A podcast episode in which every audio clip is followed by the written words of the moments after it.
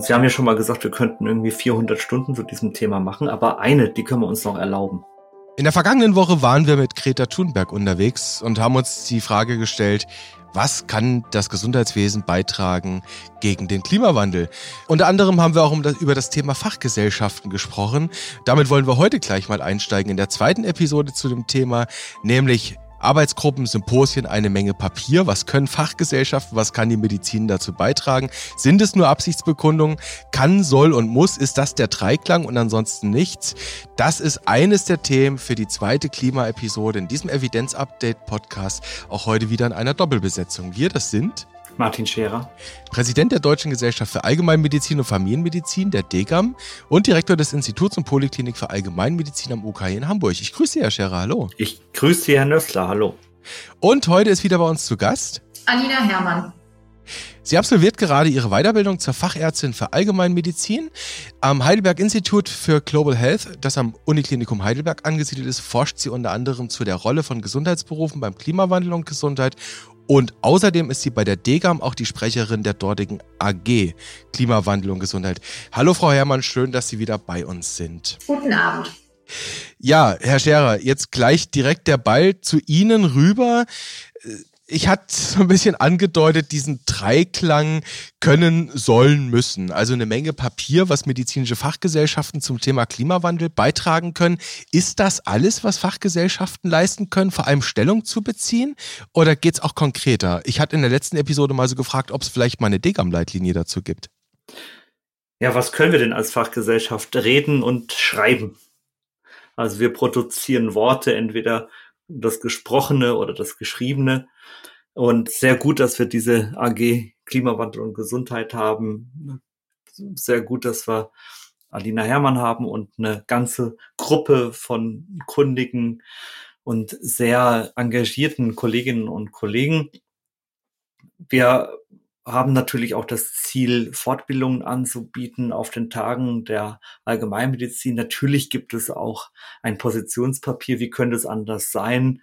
Darin wird zum Beispiel geschildert, was jede einzelne Hausärztin, jeder einzelne Hausarzt tun kann für sich und seine Praxis, also Stichwort resiliente Hausarztpraxis. Mhm. Und um noch ein Beispiel zu nennen, das Schreiben von Klug KLUG mit Unterstützung mehrerer Fachgesellschaften, auch der DEGAM, an die EU-Parlamentarier, das zu einem Erfolg geführt hat, nämlich Begrenzung der EU-Luftschadstoffgrenzwerte. Also das sind alles Dinge, die getan werden. Und ich bin sehr froh darum, dass wir da in so einem guten Arbeitsmodus sind.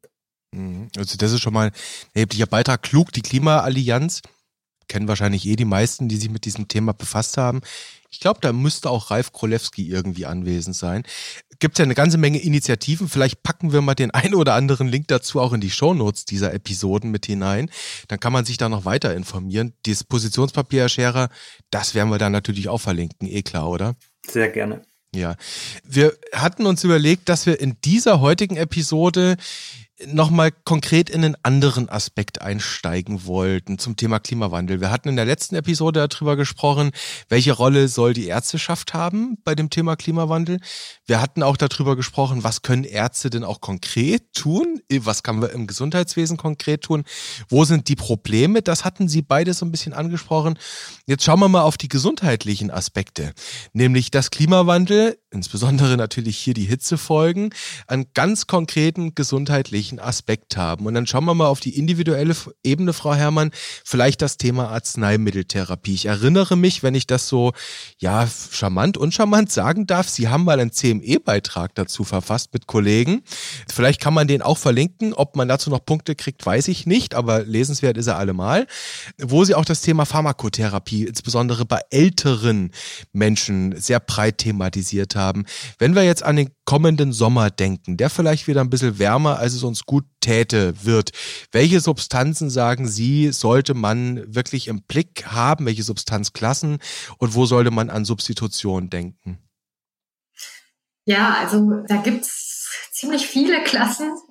Ich kann da vielleicht grundsätzlich dazu sagen, es gibt eben verschiedene Mechanismen, über die äh, Medikamente ähm, in Hitzewellen Risiken darstellen. Also man hat das eben in epidemiologischen Studien auch festgestellt, dass äh, Menschen, die bestimmte Medikamente nehmen, eben auch besondere Risiken aufweisen. Und da geht es eben einmal um Medikamente, die die Thermoregulation an sich beeinflussen, also zum Beispiel anticholinergisch wirksame Medikamente, die wie Amitriptylin, die dann dazu führen, dass man nicht mehr so viel schwitzen kann, sich deswegen schlechter anpassen kann. Dann natürlich Medikamente, die auch zur Dehydratation äh, oder Elektrolytstörungen beitragen können, wie Diuretika, mhm. aber auch Medikamente, die dann eben die durch die Hitze in ihrer Aufnahme ähm, verändert werden, also zum Beispiel transdermal applizierte Medikamente, weil eben bei großer Hitze die Gefäße unter der Haut eben deutlich weiter sind und eben schneller die Medikamente dadurch dann anfluten.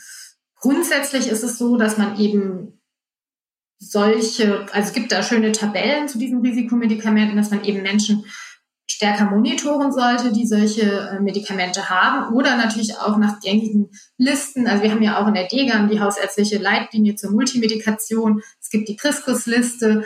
Also das sind alles eben auch hm, bestehende Leitlinien oder Listen, die einem helfen können, gerade auch bei älteren Menschen eben zu entscheiden, welche Medikamente können vielleicht auch abgesetzt oder durch weniger riskante Medikamente ersetzt werden. Mhm.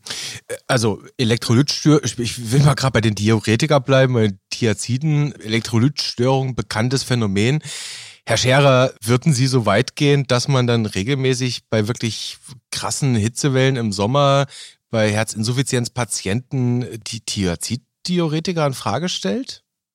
Ja, nicht in Frage stellen, aber schon regelmäßig überprüfen. Also, dass man äh, die Brown Bake Reviews macht, das ist ein guter Anlass. Hm zu sagen, okay, was wird denn hier alles eingenommen? Vielleicht die antihypertensive Medikation einmal auf den Prüfstand stellen, äh, nochmal den Anlass nutzen zu schauen, wie der Blutdruck eingestellt ist. Äh, brauchst das Diuretikum wirklich? Brauchst den ACMer, den Beta-Blocker? Den Calcium-Antagonisten muss das alles so sein, also dass man einmal nochmal so einen Medikationscheck vielleicht macht und mhm. äh, dann habe ich natürlich auch sehr viele Patientinnen und Patienten gesehen, die dann in der Hitze besonders hypoton wurden, weil mhm. all diese Medikamente einfach weitergelaufen sind. Dann kommt noch die Dehydratation dazu. Also das sind schon sehr schwierige und zum Teil gefährliche Situationen. Frau Herrmann hat noch einige Wirkstoffgruppen genannt. An die Antibiotika muss man denken, die Sonnenbrand fördern können, die phototoxisch mhm. sind. Dann diese ganze Geschichte, dass man die Arzneimittel kühl und trocken lagert und dass man last not least dann auch mal schaut, ob sich ein Medikament durch die Hitze verändert hat. Und mhm. ganz besonders wichtig natürlich diese Fentanylpflaster, die äh, Frau Herrmann hat schon gesagt, unter Hitze dann deutlich schneller die Wirkstoffe in den Blutkreislauf abgeben können. Ja, das flutet schneller an. Würden Sie dann im Zweifel auf, was weiß ich, ein Lolli umsteigen oder Tropfen im Sommer bei Schmerzpatienten? Muss man vom Einzelfall abhängig machen. Hängt an wirklich auch von äh, dem Therapieregime ab, wie es jetzt aktuell ist aber eventuell eine Dosisreduktion beim Fentanylpflaster oder vielleicht mal auf Pflaster verzichten und mhm. auf alternative Applikationsformen umsteigen. Das kann man jetzt schwer über alle Patienten sagen. Ich glaube, wichtig ist, dass man es im Hinterkopf behält und dann in diesem Lichte dann die aktuelle Therapie vielleicht anpasst.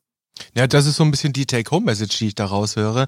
Natürlich kann man es nicht überindividuell verallgemeinern, das ist ja eh klar, Herr Scherer, aber der Tipp, die Take-Home-Message, die Sie gerade so formuliert haben, heißt im Prinzip, habt auch Alternativen im Hinterkopf. Und was ich sehr interessant fand, ist, dass man, das klingt jetzt vielleicht makaber, aber dass man die Hitzewellen wirklich auch nochmal zusätzlich zum Anlass nimmt, Polypharmazie in Frage zu stellen. Das fand ich jetzt einen ganz interessanten Tipp.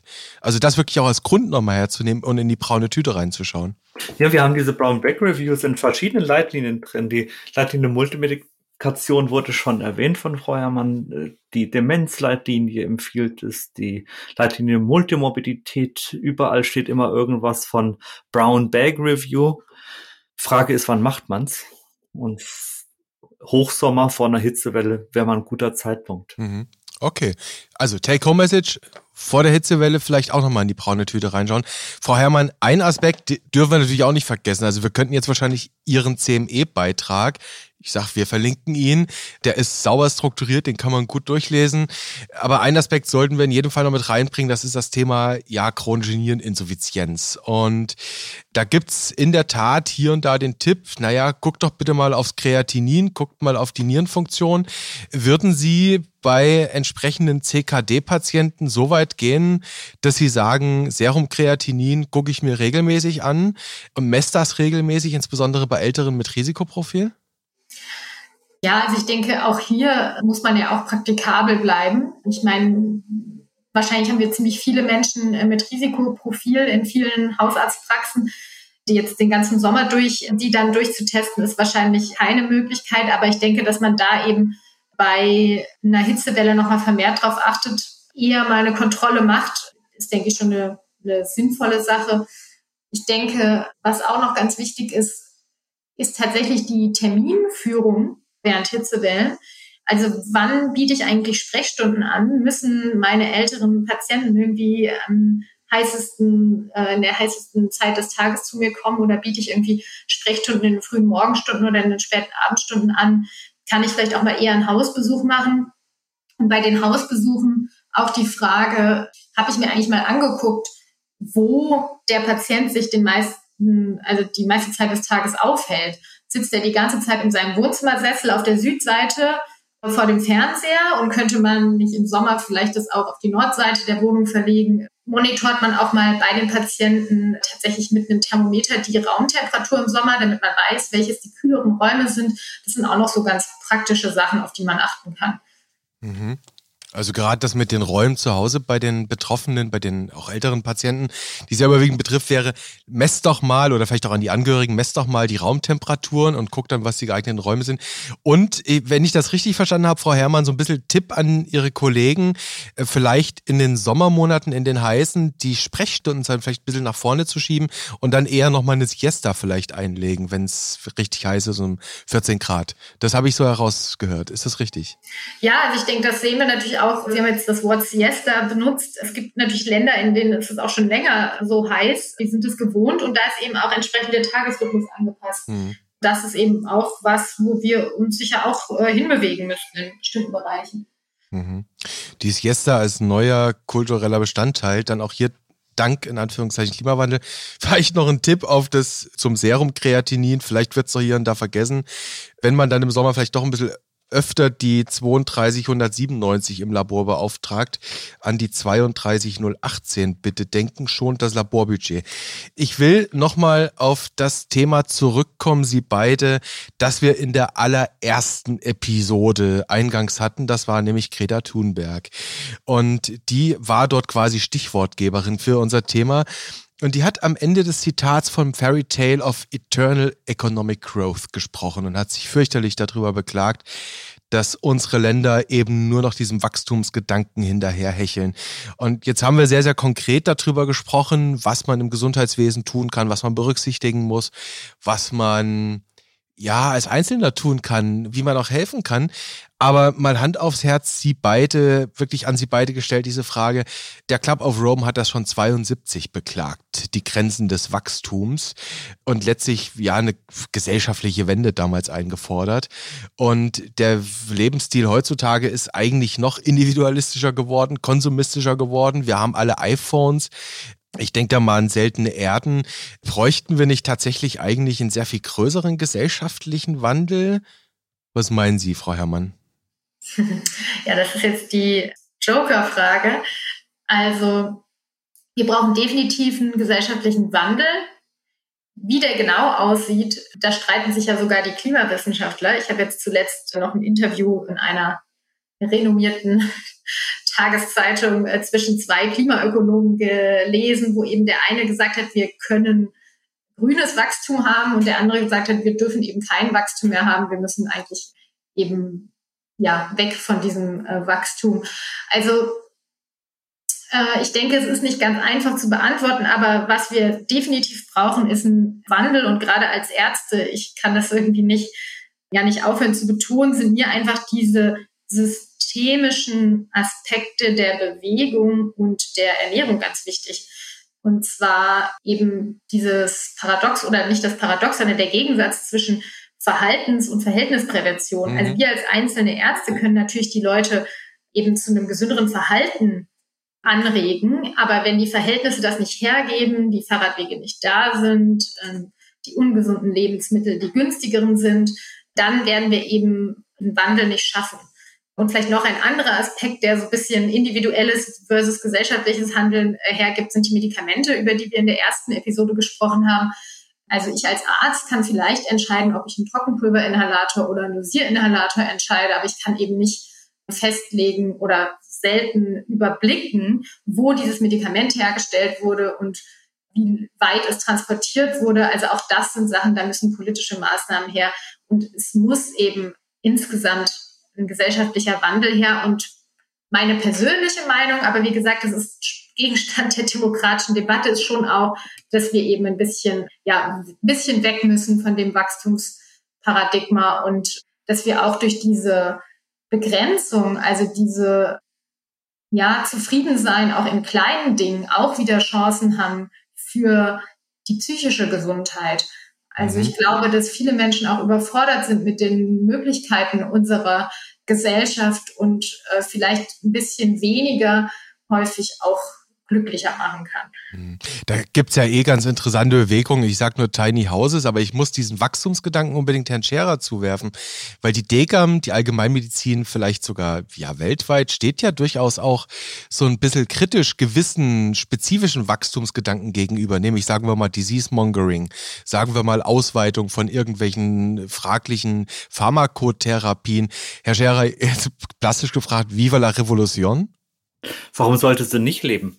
Warum sollte Revolution ein Unwort sein? Wir haben in der Schule über die französische Revolution von 1789 gelernt. Warum sollten unsere Enkel, unsere Kinder, die sind dann schon aus der Schule draußen leider, aber warum sollten unsere Enkel nicht davon lernen, dass es eine ökologische Revolution gab? Aber mhm. ich sage auch dazu, dass wir uns, und das sage ich jetzt mal nicht als Degam-Präsident, sondern vielleicht als politisch denkender Bürger dieses Landes, wir müssen uns ehrlich machen äh, hinsichtlich der Effektstärke und der Effektgrößen. Das soll kein Argument sein, nicht alles zu tun im Kleinen mhm. und im eigenen Einflussbereich und nicht alles zu versuchen innerhalb unserer Gesellschaft. Aber wir werden es nicht schaffen ohne Länder wie China, Indien und zum Glück die USA, die jetzt wieder aufs richtige Gleis geht.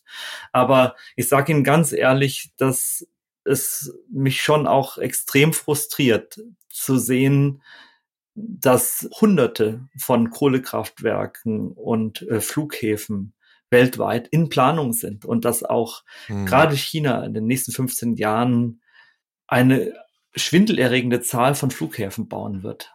Das mhm. sind Dinge, die das sage ich Ihnen ganz ehrlich, mich frustrieren, die nicht dazu führen, dass ich nicht alles gebe, dass wir nicht in der Degam alles geben, als Ärztinnen und Ärzte nicht alles geben, aber es braucht dann, wenn schon, auch eine weltgesellschaftliche Revolution. Das ist ein verdammt spannender Aspekt, den Sie ansprechen. Und ich glaube, wir nähern uns der 400 Stunden Dauer dieses Podcasts. Denn das Thema China, es ist ja längst kein Schwellenland mehr, aber es gibt ganz andere Länder. Ich meine, Indien ist ein Schwellenland, Brasilien nennen wir Schwellenland. Wir, wir haben wir noch von Afrika gar nicht gesprochen. Und wahrscheinlich gibt es in den Gesellschaften in diesen Ländern sehr wohl die Vorstellung, also den ganzen Wohlstand, den die da in der sogenannten westlichen Welt haben, den wollen wir aber auch. Und das ist dann genau dieses Surrogat des wir bauen jetzt mal Flughafen. Müssten wir da tatsächlich nicht, wenn Sie sagen, wir bräuchten eine weltweite ja, Revolution, Klimarevolution in Anführungszeichen, müssten wir dann als, ich sag's mal wirklich gar nicht zynisch, sondern ernst gemeint, als wohlstandsbesoffene westliche Welt nicht sehr viel mehr zurückgeben als andere Länder, Herr Scherer? Was meinen Sie? Wie soll das aussehen? Ich weiß es nicht. Also gerne Vorschläge. Vielleicht haben Sie einen, Frau Herrmann. Also grundsätzlich denke ich, was ja so als übliches Bild schon länger kursiert, ist natürlich, also wir müssen schrumpfen in unserem CO2-Fußabdruck. Also unser CO2-Fußabdruck ist eben pro Person in Deutschland gerade ungefähr 10 bis 11 Tonnen CO2 im Jahr pro Person. In China ist es immer noch deutlich weniger, einfach weil die Bevölkerung sehr groß ist und auch noch relativ viele auf dem Land auch noch nicht im Wohlstand leben. Ja, und das heißt, die anderen, also die Länder mit niedrigeren oder mittleren Einkommen dürfen wachsen, aber dürfen eben nicht mehr so viel wachsen, sodass eigentlich dann irgendwann beide auf gleicher Höhe sind. Sie wissen aber auch, Frau Herrmann, dass die 200 Flughäfen bauen wollen in den nächsten ja, 15 Jahren. Das ist richtig. Das ist frustrierend. Ähm, ich selbst denke, wir müssen trotzdem gerade als Deutschland eben auch vorangehen und dann auch eine positive Sogwirkung erzeugen. Und ich glaube auch, dass wir eben, ja, man spricht ja heute immer von diesen Narrativen, aber ich glaube wirklich, dass wir Erzählungen brauchen. Also der Mensch ist so gestrickt, dass er irgendwie Erzählungen liebt und auch Erzählungen versteht. Und wenn wir eben diese Erzählungen, dass, dass wir als gesunde Menschen auf einer gesunden Erde leben wollen, ich glaube, diese Erzählung kann eben wirklich auch dazu beitragen, dass nicht nur in Deutschland, sondern auch weltweit eben was in Gang kommt und sich was verändert. Was ich interessant fand, dass Sie im Prinzip indirekt gefordert haben, Frau Herrmann, ohne es so auszusprechen, dass wir uns als Gesellschaft schon ein Stück weit auch ehrlich machen müssen.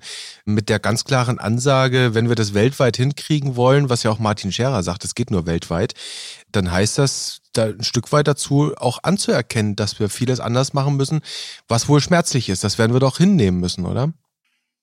Ja, also ich denke, das müssen wir hinnehmen, aber also hm, der Herr Scherer hatte diese schöne äh, medizinische Metapher gebraucht, dass eben unser Körper auch nur zwei Grad und nicht vier Grad Temperaturerhöhung aushält und ähnliches mit unserer Welt. Und da gibt es eine andere Metapher, die die Sabine Gavrisch in ihren ähm, Vorträgen benutzt und die sagt, wenn ein Mensch eine schwere Diagnose erhält, die Diagnose, dass er bald sterben könnte, weil er zum Beispiel Krebs hat, dann macht er auch plötzlich alles anders dann äh, sagt er wahrscheinlich eher nicht, zumindest wenn er noch leben will, ach nee, ich fahre jetzt, habe aber meinen Urlaub gebucht, ich fahre jetzt erstmal noch drei Monate in den Urlaub und dann kann ich ja danach mal gucken, vielleicht mache ich dann langsam was. Nein, dann muss eine Anerkennung dieser Situation stattfinden. Ich bin krank, ich muss mein Leben ändern, ich brauche vielleicht eine Chemotherapie und muss dann irgendwie meine Ernährung umstellen, damit ich wieder auf die Füße komme. Und ich glaube, so ein Anerkennen der Notsituation, in der eben wir als Gesamtgesellschaft auf dieser Welt stecken, die brauchen wir. Und dann kann es auch radikale Lösungen geben. Vielleicht darf ich auch nochmal zurückkommen auf Ihre kleine Fangfrage, Herr, Bitte. Herr Nössler. Müsste die westliche Welt nicht eigentlich deutlich mehr zurückgeben? Damit machen sie ein Spannungsfeld auf, nämlich das Spannungsfeld, dass wir einerseits den Schwellenländern ihren Fortschritt nicht verübeln können, aber gleichzeitig haben wir eigentlich keine Zeit mehr zu verlieren. Mhm. Und das, was Frau Herrmann sagt, das stimmt ja ganz genauso, dass jeder Mensch in seinem Bereich, im Rahmen seiner Möglichkeit einen Beitrag leisten kann und sollte. Aber die großen politischen Linien, die müssten trotzdem klar gezogen werden. Und dazu gehört eben eine, eine breite Bekenntnis zum 1,5 Grad Ziel aus dem Pariser Klimaabkommen. Da müssen sich dann wirklich alle dahinter stellen. Das ist ein, ein schwieriges Spannungsfeld. Hm. Vielleicht schließen sich ja auch beide Sachen gar nicht aus, nämlich dass die Reicheren ein Stück weit den Ärmeren mehr unter die Arme greifen, als wir es von den Ärmeren vice versa erwarten könnten und trotzdem beide das leisten, was sie leisten können. Das muss sich ja gar nicht ausschließen. Ne? Und ich denke, eine wichtige Frage ist auch noch, ist es halt, ist unser jetziger Zustand so erstrebenswert? Wenn wir eben darüber nachdenken, wie eine ideale Welt aussieht, ich meine, klar wird dann erstmal dieser Pfad irgendwie beschritten, den wir jetzt beschritten haben, aber es war ja nicht unbedingt in allem ein guter Pfad. Und ich denke, deswegen muss man da auch denken, was kann ein neuer Pfad sein? Und was ich noch sagen wollte, ich meine, wir dürfen auch das Paris-Abkommen, auch wenn diese Flughäfen geplant sind, Kohlekraftwerke geplant und so weiter, nicht stimmt das Paris-Abkommen trotz allem noch hoffnungsvoll offiziell haben wir uns verpflichtet, zu diesem deutlich unter zwei Grad und möglichst 1,5 Grad zu bleiben. Auch China, auch zum Glück jetzt wieder die USA. Und obwohl natürlich die aktuellen Klimaziele noch nicht reichen, ist es ja integraler Bestandteil des Paris-Abkommens, dass diese Ziele eben alle fünf Jahre verschärft werden. Und ich habe nur noch große Hoffnung, dass wir das damit dann als Weltgesellschaft auch schaffen. Na, immerhin haben wir ja eine USA, die dem wieder beitreten und die das wieder anerkennen. Das war ja jetzt mal, die waren ja da ein paar Jahre, naja, abgelenkt. Herr Scherer, zum Ende hin vielleicht. Es gibt, wenn ich, wir hatten das Beispiel gerade von Frau Herrmann in der Wahrnehmung, ich bekomme gesagt, eine Diagnose X, vielleicht sogar tendenziell Richtung Infaust. Und dann gibt's in der Wahrnehmungspsychologie verschiedene Stufen, die ich als Patient durchlaufe. Wenn wir uns als Gesellschaft, uns als Welt betrachten, Herr Scherer, in welcher befinden wir uns im Moment? Also hoffentlich in keiner der Kübler-Rossschen Phasen. Mhm. Ich hoffe, dass wir über das Denial und die Verleugnung hinaus mhm. sind. Mhm. Und dass wir jetzt in die Phase der aktiven Problembewältigung eintreten. Und dass wir da dann als Gesamtorganismus einer kollektiven Kraftanstrengung alle am selben Strang in dieselbe Richtung ziehen. Jetzt sagen Sie bestimmt wieder, das war pathetisch, aber dafür war es ernst gemeint. Das war ernst und hübsch und pathetisch gemeint, Frau Herrmann. Ich glaube, wollen Sie dem noch irgendwas hinzufügen? Nein, dem kann ich mich anschließen. Wunderbar. Dann bleibt mir an dieser Stelle nichts weiter. Es ist eigentlich fast alles gesagt, zumindest bis heute nichts weiter, als Ihnen beiden herzlich zu danken für diese zweite Episode zum Thema Klimawandel und was die Ärzteschaft und das Gesundheitswesen da tun kann, auch die Hausärzte natürlich ganz besonders. Frau Herrmann, ich bedanke mich ganz persönlich bei Ihnen. Es war mir eine große Freude, dass wir Sie hier hatten. Und ich nehme mal an, Herr Scherer will es mir gleich tun. Vielen Dank, Frau Herrmann, dass Sie dabei waren. Zwei sehr schöne, zwei wichtige Folgen. Hoffentlich bald mal wieder. Würde mich freuen. Ja, es hat mir viel Spaß gemacht und vielen Dank. War ja schön mit Ihnen beiden über dieses Thema zu sprechen. Ja, und in diesem Sinne, wir verlinken, wie gesagt, das sei vielleicht wirklich nochmal ein Lesetipp, den CME-Beitrag von 2019 war er, glaube ich, in der, ich glaube, es war die Zeitschrift für Geriatrie, ich bin mir nicht ganz sicher, ja. Frau Herrmann, ja. Den verlinken wir nochmal. Wer mag da reinlesen, ein schönes, strukturiertes, übersichtliches Dokument. Herr Scherer, ich bedanke mich natürlich auch bei Ihnen für diese wunderbare Episode, die wir wieder hatten zum Thema Klimaschutz. Was mich jetzt zum Ende hin zu der von Ihnen wahrscheinlich längst erwarteten Frage bringt, ob Sie es heute mit einem Cliffhanger versuchen möchten. Der Sommer war sehr groß, könnte man vielleicht im Herbst sagen. Wir können darüber nachdenken in der nächsten Folge, ob er vielleicht wirklich groß wird und wie wir diese Größe dann definieren.